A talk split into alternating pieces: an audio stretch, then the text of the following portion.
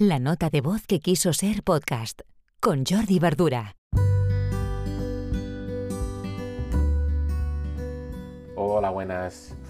Mirad, hoy os quiero em, introducir en un concepto que a veces queda desapercibido eh, versus otros conceptos dentro del mundo de la jerga del email marketing, que es el churn.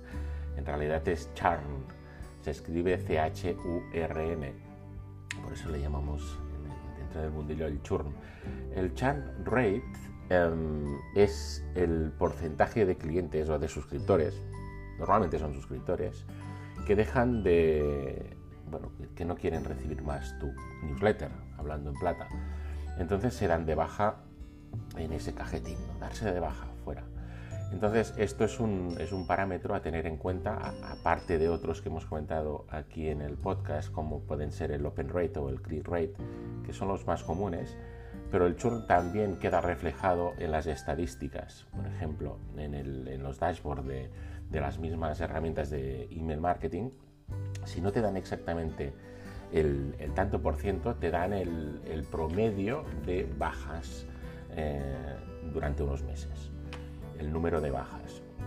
Entonces aquí estamos hablando de tanto por ciento. Por ejemplo, si tuviéramos eh, mil suscriptores en la newsletter y se dieran de baja 50 en un envío, en un mes, si haces más envíos, pues coge el promedio eh, de un mes, pues tendrías un, tendrías un churn del 5%. ¿De acuerdo? Aparte de los números, que es evidente que cada baja hace daño, es así, lo que hemos de plantearnos es por qué se dan de baja.